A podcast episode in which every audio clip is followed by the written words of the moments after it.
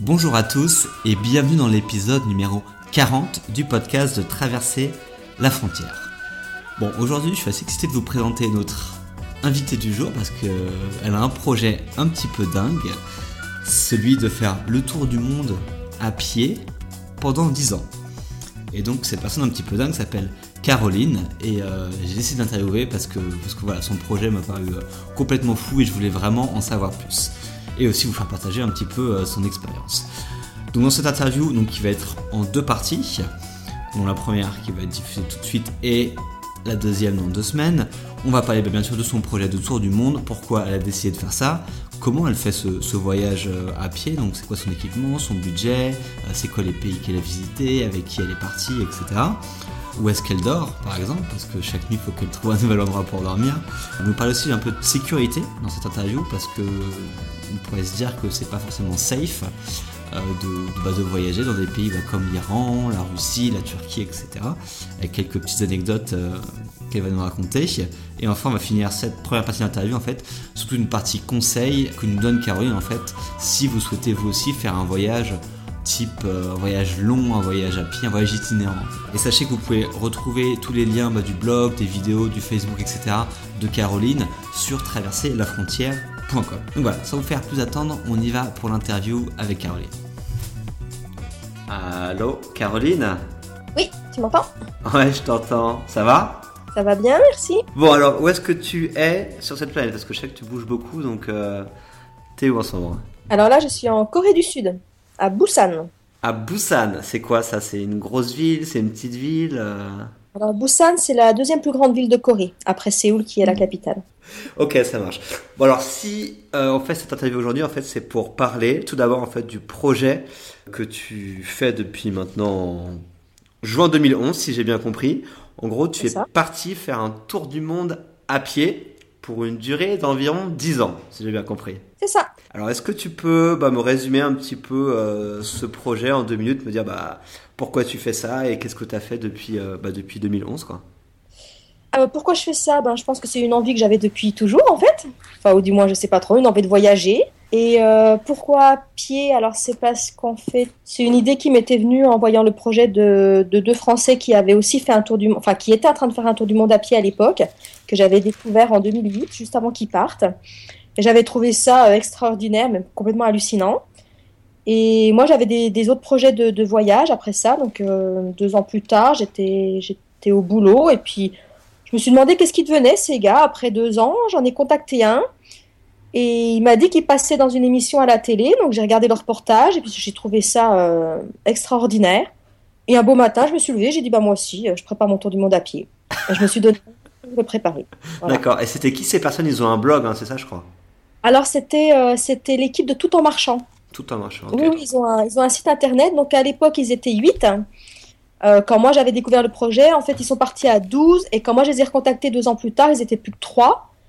Et maintenant, en fait, euh, l'initiateur de ce projet est revenu en France et il n'y a plus qu'un seul gars qui continue, mais entre-temps, il a retrouvé un coéquipier sur la route. Voilà, et il se trouve en Malaisie, je crois. Il y a peu voilà, d'autres choses, une envie plus aussi personnelle de, de changer, de faire autre chose dans ta vie ou c'était euh, Alors non non, moi j'avais moi j'avais déjà euh, moi j'avais déjà l'envie de voyager depuis depuis très longtemps hein, en fait de, depuis toujours d'ailleurs si j'en crois un, écrit que j'ai retrouvé euh, en rangeant mes, cahiers d'école. Mais non non, moi c'était une envie de voyager depuis un petit moment et en fait j'avais juste pas pensé à cette méthode là de voyager. Enfin, j'avais pas spécialement envie de faire un tour du monde à la base, mais j'avais envie de voyager depuis toujours.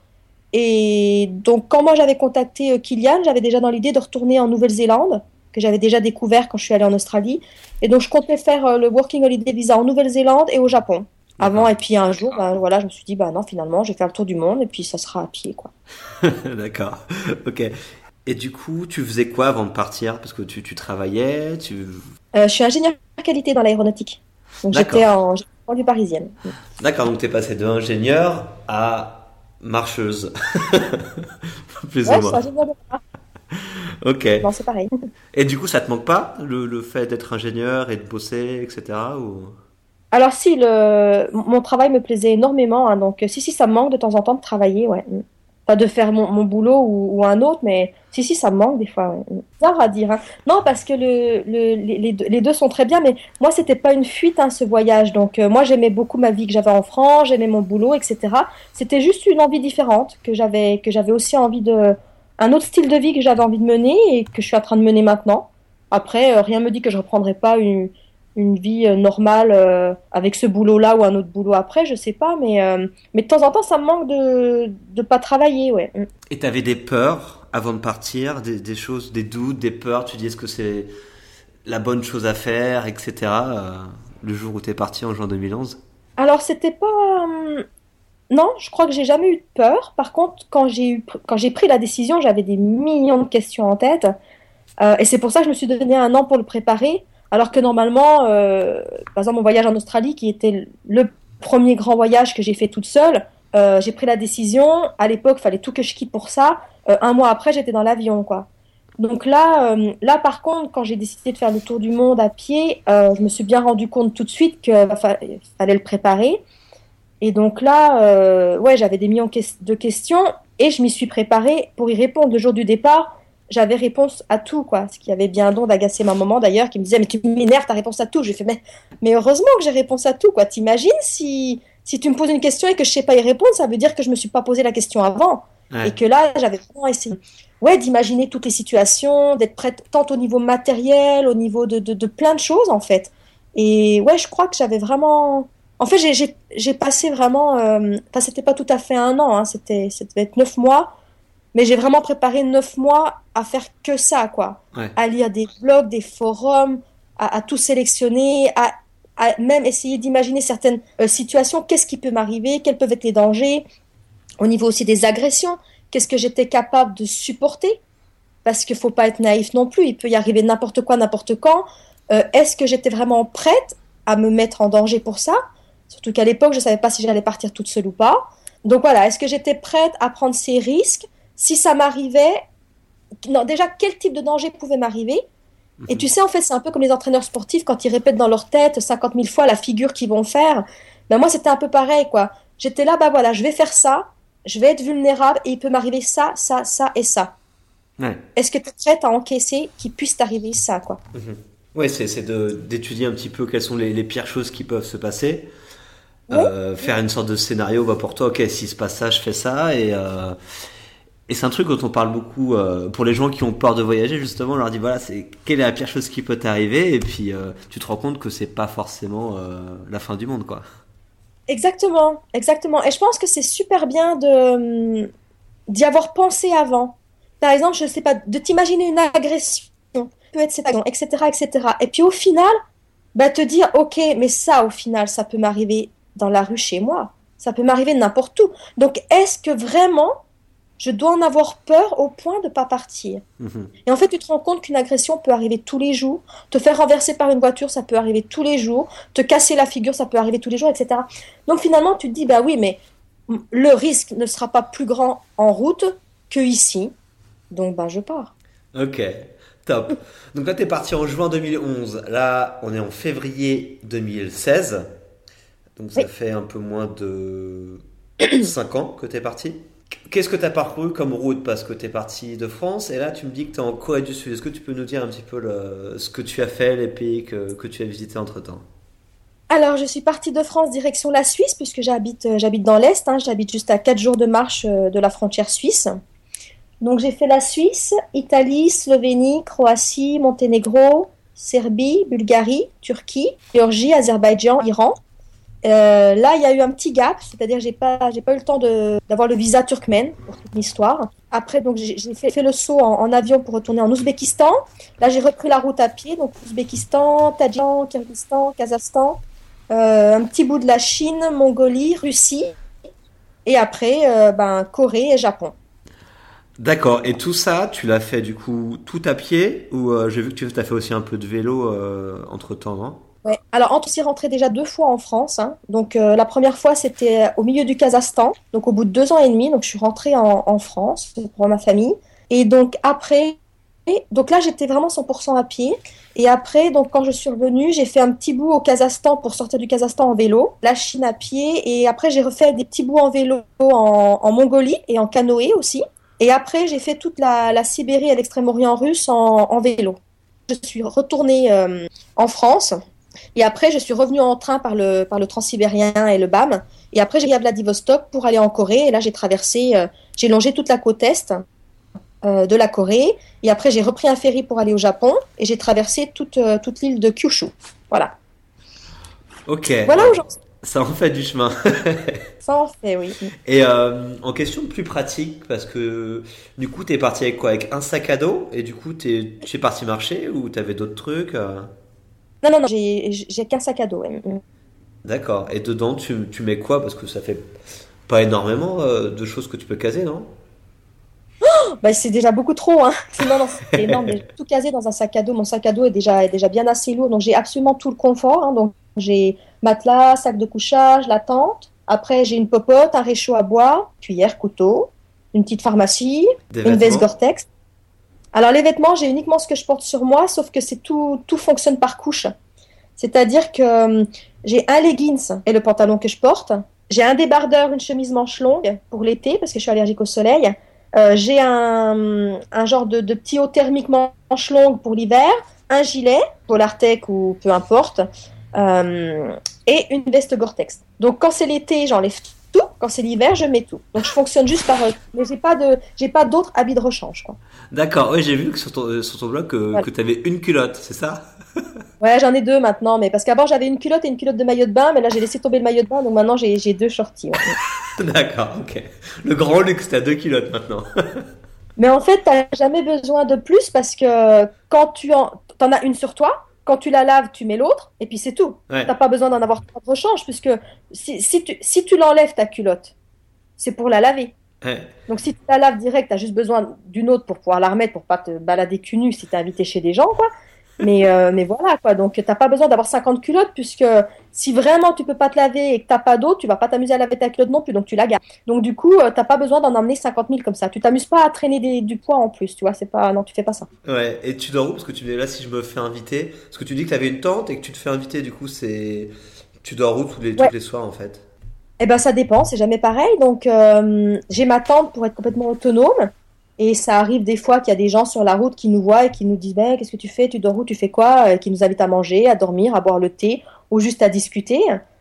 Euh, ou alors je dors dans ma tente ou à la belle étoile. Et quand je suis en ville, je fais des demandes de couche surfing. Et c'est quoi en, pourcentage de nuit en camping, nuit chez les gens? Tu sais un petit peu euh? ça, ça, varie d'un pays à l'autre. On va dire qu'en moyenne, entre il y a certains pays, ça va être moitié-moitié. Moitié, je dors dehors à la Belle Étoile, moitié je suis invitée. Euh, les pays asiatiques, les invitations, t'en as pas, donc elles sont très très rares. Si tu en as une ou deux, c'est le maximum. Voilà, donc vraiment, ça varie d'un pays à l'autre. Mais ça, tu peux retrouver les chiffres sur, euh, sur mon site internet. Donc je fais un, je fais un petit, des petites fiches pays en fait où je mets justement les, les nuits à la Belle Étoile, les nuits en, en, tente, les, les nuits où c'est qu'on a invité ou les nuits en couchsurfing, etc. Voilà. C'est vrai que j'ai jamais pensé à faire le calcul. Euh, Jusqu'à maintenant, qu'est-ce que ça fait justement au total de tous ces pays?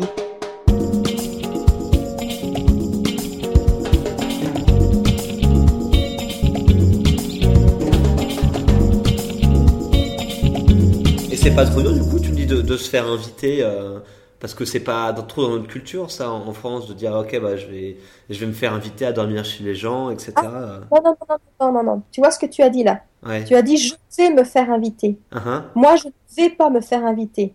On m'invite. Je, ne vais jamais faire du porte-à-porte. Je ne demande jamais l'hospitalité. Ou si je la demande, c'est vraiment parce qu'on a besoin. Et je ne la demande jamais à des particuliers, mais je vais la demander à des institutions, qu'elles soient religieuses ou municipales. Je vais aller à la mairie ou à l'office du tourisme. C'est des choses qui sont déjà arrivées dans le passé euh, parce qu'on a besoin à cet instant T de rester ici en ville. Et donc, on, a eu demandé. Mais jamais, jamais, j'ai demandé à un particulier de m'inviter chez lui. Jamais. C'est vraiment une chose que, hum, que je refuse, en fait. Mhm. Si vraiment un jour j'étais dans la galère, peut-être que je le ferais, mais euh, dans la mesure où c'est pas arrivé, je fais pas de porte-à-porte. Non, c'était pas du tout ma façon de voyager. C'est pas forcément quelque chose que je cautionne chez les autres voyageurs. Bon, chacun fait comme il veut, mais moi, je fais pas ça. D'accord, ok. Non, non, les gens nous invitent spontanément euh, quand ils nous voient dans la rue, quoi. nous voient dans la rue, ben, c'est vite, vite, fait, ils viennent nous demander, mais bah, déjà, tu viens d'où, tu fais quoi? Euh, Et puis après, ben voilà, on discute un petit peu. Puis quand ils voient que tu baragouines trois mots de leur langue, et eh ben ils posent des questions, plus des questions. Puis au bout d'un moment, ils disent mais si c'est le soir, bien évidemment, si c'est le matin, on nous invite pas. Mais si c'est le soir, ils disent mais tu dors où ce soir? On fait ah, t'as juste, t'as même pas à répondre quoi que ce soit. Tu hausses juste les épaules, genre ben je sais pas. Il fait ben t'as qu'à venir chez moi. Puis hop, c'est parti. D'accord. Et il y a des pays que tu as trouvé justement plus hospitaliers que d'autres à ce niveau-là? Ah oui, oui, bien sûr. C'est quoi un peu les, les pays où tu as eu le meilleur accueil euh, au niveau de, oh, bah, la, la, la, Turquie, l'Iran, c'est un truc de fou. Hein. Tu es, limite obligé de te planquer. La Turquie, c'est un peu pareil.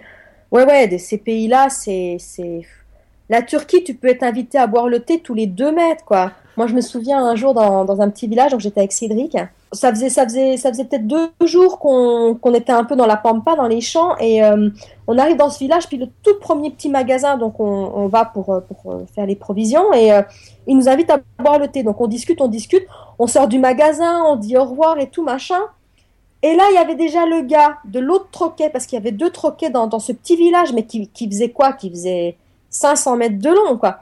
Le gars, il nous voit, et à la porte, on n'avait pas encore avancé, que déjà, il nous appelle, viens boire le thé, viens boire le thé. Ça faisait déjà une heure qu'on était en train de boire le thé à l'eau. Je lui dis, mais non, tu vois bien qu'on sort. Et le gars fait, oui, mais t'es pas venu boire le thé chez moi. Je dis, ben oui, mais il faut bien qu'on marche aussi. bon, à l'époque, on, se débrouillait un peu en turc, donc, euh, donc j'arrivais un peu à expliquer. Mais voilà, le, mec, il voulait, il voulait aussi nous inviter, qu'on aille chez lui, quoi. Et tu disais que tu étais avec quelqu'un en Turquie, donc tu voyages seul, on va dire, la plupart du temps, ou t'es accompagné, ou comment ça se déroule? Alors non, c'est l'inverse en fait. C'est-à-dire que moi j'avais préparé ce projet complètement toute seule à la base parce que c'était une envie qui m'était chère, puis c'était un, un, choix de vie au final. Donc euh, j'avais vraiment eu besoin de le préparer toute seule. Et juste avant de partir, euh, un mois avant de partir, il y a quelqu'un qui m'avait contacté. Et cette personne avait déjà rencontré sur Internet d'autres personnes parce qu'en fait, elle, euh, elle suivait un peu, elle était inscrite sur un forum, puis elle cherchait comme ça des coéquipiers. Puis en fait, donc il y avait, il y avait plusieurs personnes comme ça qui s'étaient connectées entre elles. Pour partir, c'était des gens qui voulaient voyager, mais qui ne voulaient pas voyager tout seuls, qui avaient peur de se lancer, de faire les premiers pas, etc. Mhm. Donc, euh, quand ils m'ont trouvé, ben, en fait, ils ont décidé, comme le projet était tout ficelé, etc., ben, de se greffer à moi. Puis, ben, j'ai pas, j'ai pas dit non. Donc, euh, le jour du départ, enfin, pas le jour du départ, mais on était déjà prévu donc d'être six. Mais les, le jour du départ, j'étais que deux. Euh, les, autres nous ont rejoints donc à la frontière suisse. Donc après, on était 6. Au bout de 15 jours, on n'était plus que 3. Le, groupe de 6 était séparé en deux groupes de 3. Et au bout d'un mois, je me suis retrouvée toute seule avec Sandrine. Donc euh, c'était la, seule fille du groupe euh, avec moi. Et donc on est resté 8 mois ensemble. Et donc jusqu'au Monténégro. Et au Monténégro, on a fait la connaissance de Cédric, qui était également un, voyageur qui lui faisait du stop. Donc il avait déjà il savait qu'on était sur la route, il avait pris connaissance de mon projet, donc il savait qu'on était là. Puis comme il faisait du stop, euh, ben, en fait, il a pu nous rejoindre euh, assez facilement. Et comme l'hiver approchait, ben, on l'a embarqué avec nous. Donc euh, lui, il allait jusqu'en Mongolie à pied. D'accord. Donc on a fait, ben, écoute, on a faire un bout de chemin ensemble. Donc on a traversé, on a fini de traverser le Monténégro ensemble et la Serbie. Et c'était c'était cet hiver qui a eu énormément de neige et qui faisait froid, enfin un truc hallucinant en Europe. Et donc, du coup, on s'est arrêté un mois, on a pris un appartement. Et quand on est reparti, en fait, euh, Sandrine, elle est repartie dans l'autre sens.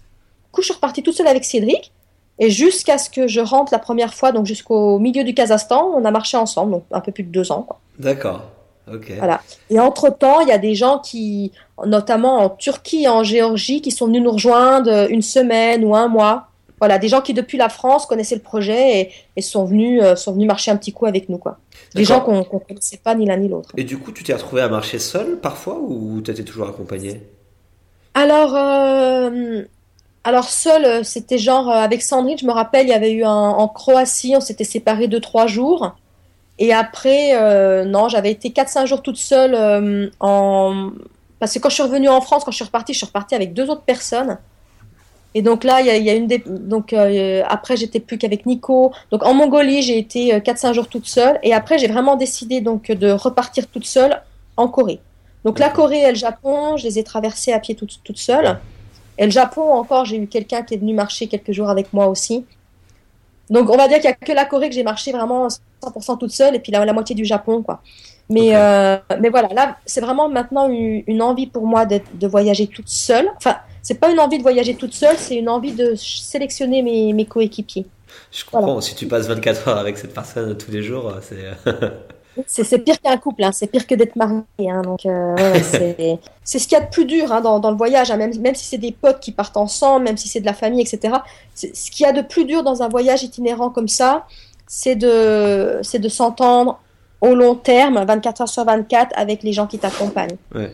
Donc faut vraiment, c'est vraiment un, un- faut pas dire oui, ben ça va aller quoi. Non non, c'est ça c'est vraiment un point. euh, si, si demain quelqu'un choisit de partir avec quelqu'un, faut faut qu'il se dise que quoi qu'il en soit, ça va clasher.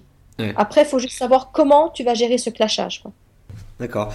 Et je vais revenir sur un point que tu as commencé à aborder un petit peu tout à l'heure, au niveau de la sécurité en fait, parce que quand on s'imagine, euh, ok, je vais aller marcher euh, pendant des années à travers le monde, du coup, on peut avoir peur justement bah, de ces agressions, des choses comme ça. Est-ce que tu as eu des problèmes au niveau de ta sécurité depuis, bah, depuis 5 ans? Alors absolument jamais. J'ai jamais eu peur. Je me suis jamais sentie en, en danger ou quoi que ce soit. Non, alors on n'a jamais été agressé ni de près ni de loin, ni verbalement ni physiquement. J'ai jamais senti qu'il y avait des gens qui nous tournaient autour pour essayer de nous, arnaquer. Donc j'ai vraiment jamais eu de problème de ce côté-là.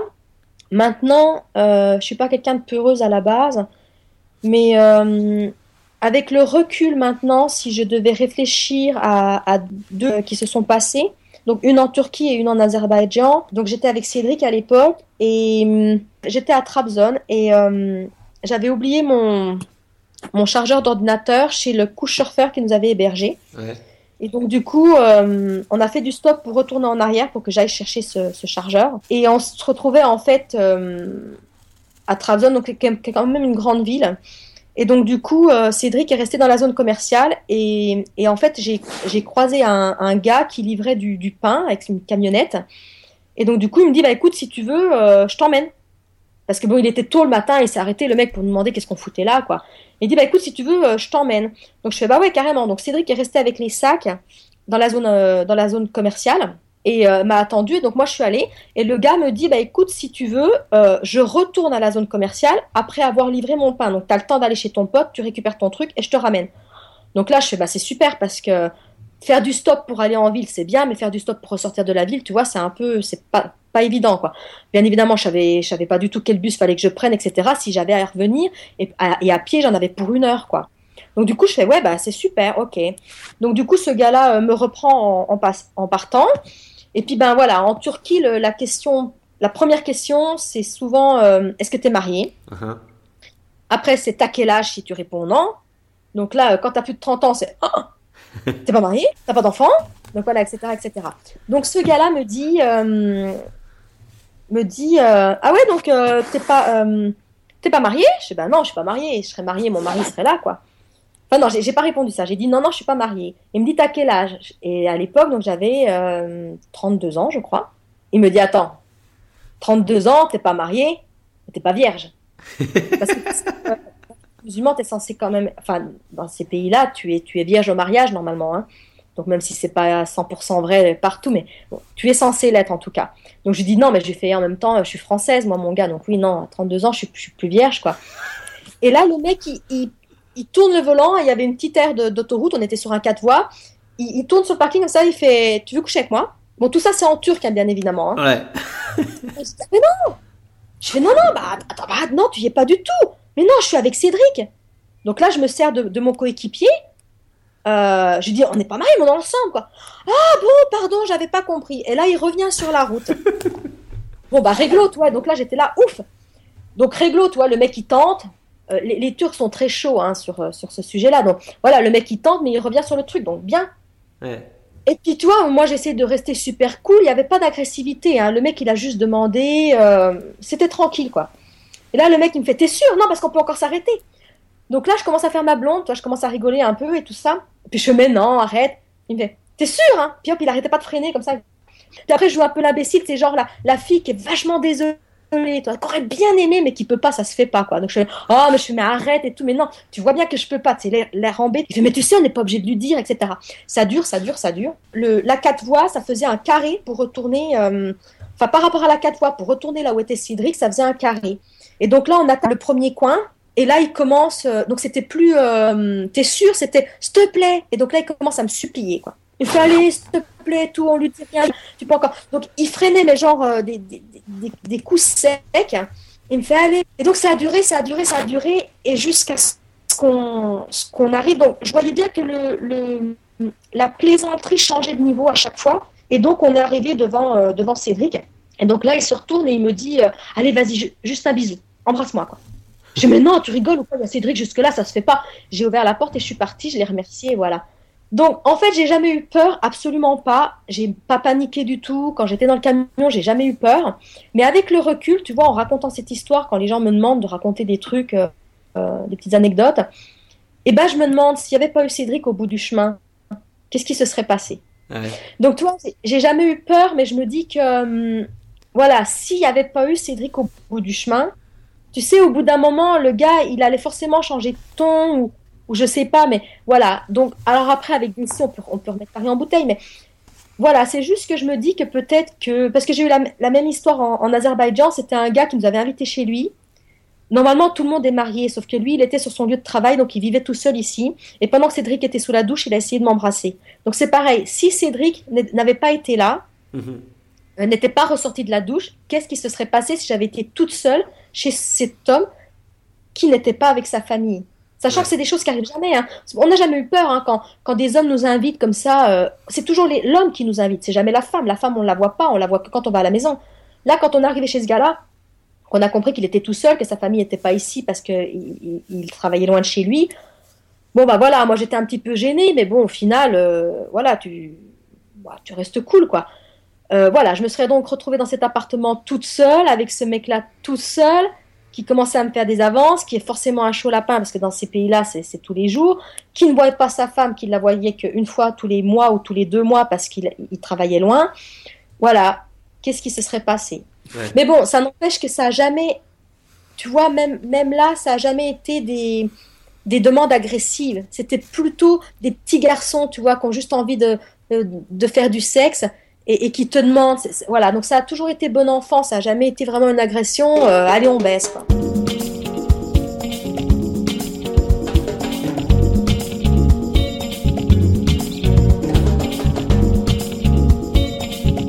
Et du coup, pour ce tour du monde, c'est quoi ton, ton budget euh, mensuel, ton budget annuel euh, Combien tu dépenses d'argent en moyenne?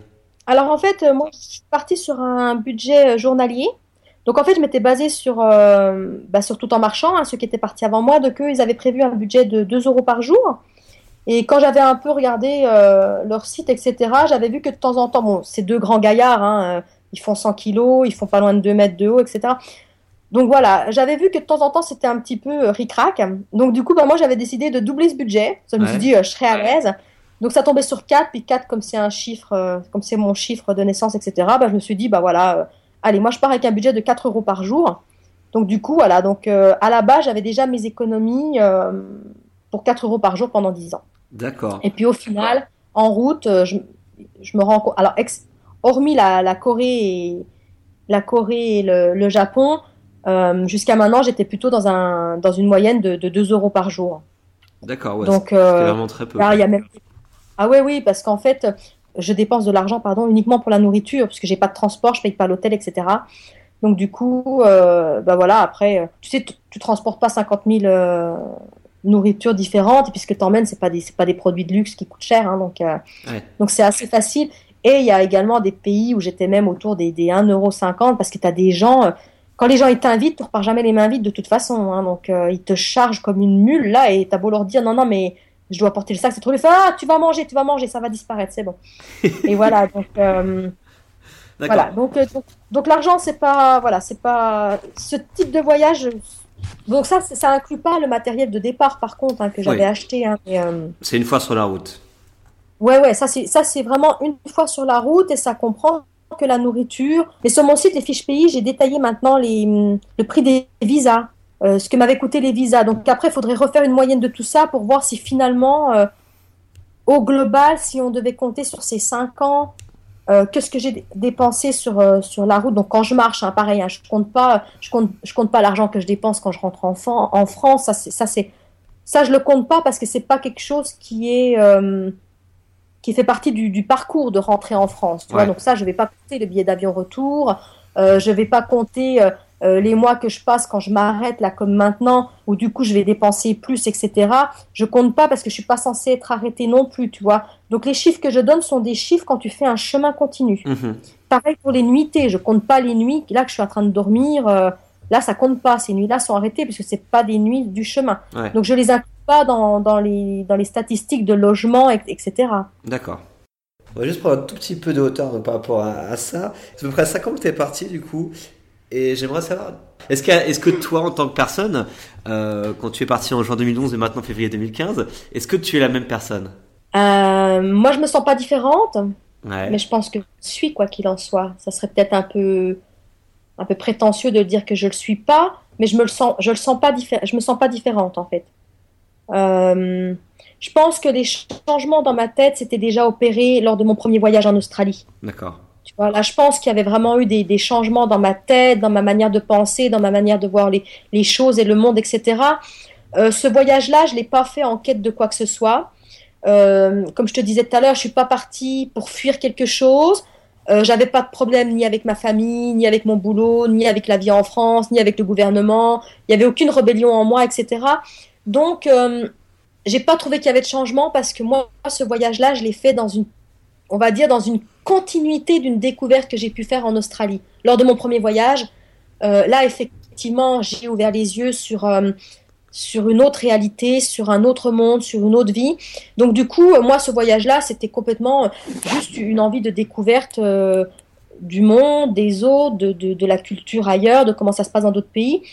Mais je pense quand même, forcément, je dois pas forcément être la même parce que tu apprends tous les jours plein de choses ça m'a pas fondamentalement changé puisque j'étais déjà changé avant. D'accord. Ok. Et pour euh, un peu, peu, clôturer donc cette première partie de l'interview donc sur ce tour du monde, quels seraient tes conseils en fait bah, pour les personnes, euh, filles ou garçons, qui aimeraient justement euh, entamer une sorte de tour du monde ou un voyage long à pied, un petit peu comme tu as fait? Est-ce que tu aurais des, des conseils à leur donner? Foncez. Foncez. Faut y aller. Il faut y aller. Faut bien parce que je pense que c'est important. Moi, je reçois très souvent des messages qui me disent, bah voilà, j'aimerais faire ça, euh, mais comment je dois faire ci, comment je dois faire ça? Les réponses, faut vraiment les chercher soi-même. Il faut arrêter de vouloir demander à ceux qui l'ont fait avant vous. Il faut aller les lire, les, les, les, faut aller lire ce que les gens ils ont mis. Faut regarder des vidéos, faut regarder des tutos, faut regarder, mais faut vraiment trouver les réponses par soi-même parce que il y a 50 000 voyageurs différents, il y a des façons de voyager différentes, il y a des choix différents, ne serait-ce que dans le matériel, aussi bête que ça. Dans le matériel, ok, moi j'ai mis à disposition sur mon site internet ma liste de matériel. Tu peux très bien la copier 100%, mais si tu sais pas pourquoi j'ai fait tel choix ou tel choix, c'est un peu con. Si demain il t'arrive un pépin, tu vas pas savoir pourquoi tu as choisi ça ou ça. Donc c'est bien de savoir pourquoi pourquoi tu choisis plutôt un réchaud à bois plutôt qu'autre chose? Pourquoi tu choisis un petit matelas et pas un grand matelas? Pourquoi un duvet comme ça et pas comme ça? C'est important de faire les propres choix parce que chaque personne est différente. Quand bien même universellement nous sommes tous pareils, on est quand même foncièrement différents. Donc les choix, ils doivent te correspondre à toi. Et moi, j'aurais beau donner tous les conseils du monde, je peux donner un, projet clé en main à quelqu'un. Au bout d'un mois, il va laisser tomber parce qu'il va dire Oh, ben non, mais moi, finalement, je préfère faire comme ça. Et aura raison, parce que tu dois pas copier 100% ce que je fais, mais tu dois pouvoir trouver tes propres, euh, tes propres petites astuces, tes propres petits boui-boui, tes propres petites, euh, je sais pas, tu sais, tout le monde a des, a des petits, a des petites astuces pour réduire le poids. Et ben, tu, dois trouver les tiennes et savoir pourquoi tu as choisi ça plutôt que ça. Mhm. Ouais, c'est une démarche personnelle et qui doit venir à l'intérieur de nous et, pour pouvoir le faire. Ouais, ouais.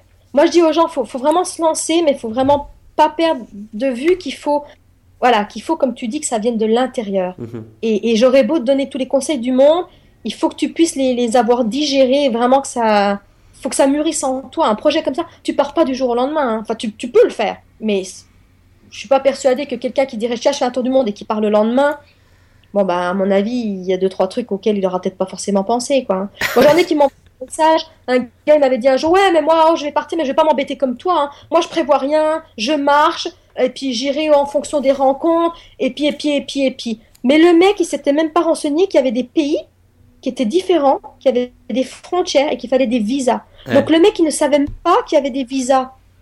Et, je m'en suis rendu compte assez vite. Et là, et les visas, il fait, mais c'est quoi ça? Ah, je fais, bah effectivement, on part de loin. Donc tu vois, en fait, entre le rêveur et puis la personne préparée, je pense qu'il faut quand même un minimum de préparation, juste pour que déjà mentalement tout se passe bien. Et pas que tu paniques, qu'il y a un gars, qui, un, gars barbu euh, habillé en soutane qui va venir te demander euh, euh, si tu veux venir boire le thé, pas que tu paniques et dis oh, mon Dieu, il va me violer. Non, non. Il y, a des pays, c'est vraiment culturel. Tu peux suivre un homme tout seul au milieu du désert, il va pas te violer, quoi. C'est pas sa culture et il t'invite sans arrière-pensée, quoi.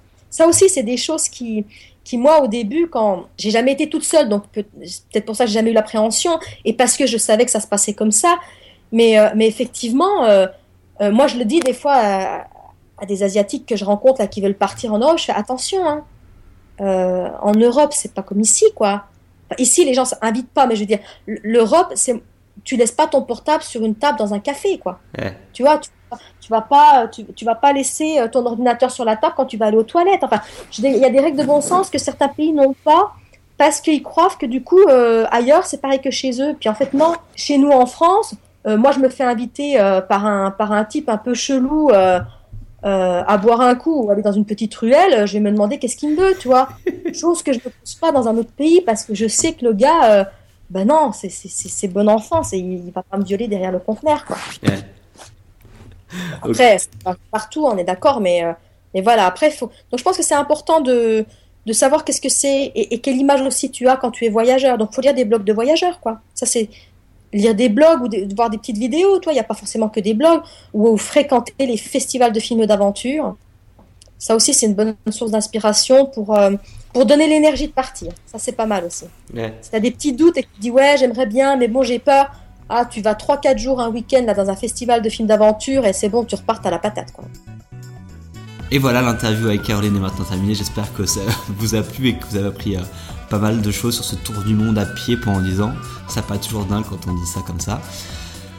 Dans deux semaines, vous retrouvez la deuxième partie de l'interview, donc euh, dans laquelle on va parler un peu plus euh, philosophie, je dirais, plus on va dire le mode de vie, de bonheur, de comment on peut changer en fait nous-mêmes notre vie si on n'est pas heureux dans celle qu'on vit actuellement. Et on va parler euh, de voyage et, plein d'autres choses encore. Merci beaucoup à Caroline de m'avoir accordé son temps et de nous avoir raconté son histoire. Et merci à vous d'avoir écouté ce nouvel épisode du podcast de Traverser la frontière. On se retrouve très très vite pour la deuxième partie de l'interview. A bientôt, ciao